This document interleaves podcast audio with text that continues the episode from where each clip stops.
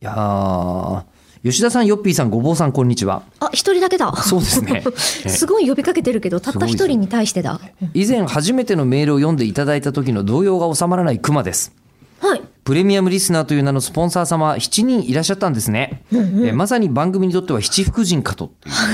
言い方。これ増えちゃってた。8人いらっしゃってました。 そうなんですありがたいことよ。にね。ねえ昨年ちょっとね、この話しましょうね、なんて言ったまんま、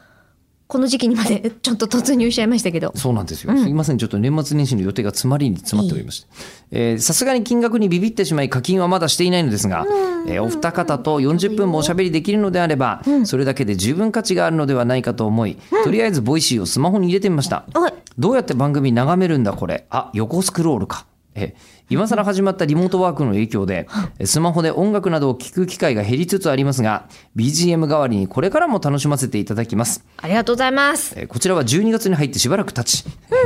徐々に冬っぽい気候になってきましたがそちらの時空ではいかがでしょうかこちら1月に入り、だいぶ経っております。えー今年のカウントダウンライブはリモートで見ることが決定しました2月の横割りで吉田さんを拝見できればいいなと思いつつ、えー年越し準備をしております Z、えーラジオネーム汎用熊形決戦兵器さんからいただきました、はーい,、えーこれで今、そうだこの話しとかなきゃっていうことをもりもり思い出しました、何ですか、えーなんで俺は全然関係なく原付の話だったりとか、いやまあ原付の話いい話なんだけど、とかしてたかというと、んあのーちょうどですね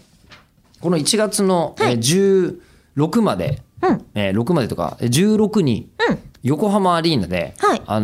のースターダストの若い女の子たちと、えーあのシンデレラ決定戦やってたんですよ。ほう、えほう。えーあのスタプラアイドルフェスティバルというやつをやってて、で、えーこの2月のやつは、ももクロと横浜アリーナで、えー今年もバレンタインイベントがあるやつを、こう Z の一言で表現してくれていた。そういうことなんだ。や私つちだょっったんと、ですよね今、兄貴が浮かんでしまったんですけれども。兄貴はい。ああ、水木あ兄貴。はいえーまあ、水木兄貴よくももクロと Z やってますよね。そうだ、やってるわ。やってます。ほうだってそこからだもん撮ったの。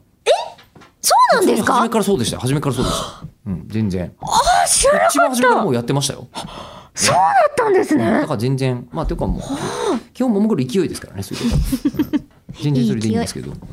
やーでもそういうのをやっていたのに、全然その、だからこの段階では、えっと、ミューコミプラス、多分新しくレギュラーとして入る子とかが決まってるはずなんですよね。あ、そうなんですね。んそれをかけてのシンデレラの。まあ、シンデレラあのシン決定デ戦レラの座自体は、シンデレラだよっていうことなので、あのその後、あのこう事務所さんとかもシンデレラとしてグースみたいなこととか決まってるんですけど、番組イベントとしてやってるから、見込みとしては確実に、ええあのお迎えすることになっているんですけども、さて、でもそれが北海道の、あ北海道じゃない、東北の子とか九州の子の可能性もあるんで、どうなるかはまだ分かってないんです。そうですね。ということで、あのご来場お待ちしております。いや、過ぎてんだ。はい。今、 2月終はわいいけってどました。はい。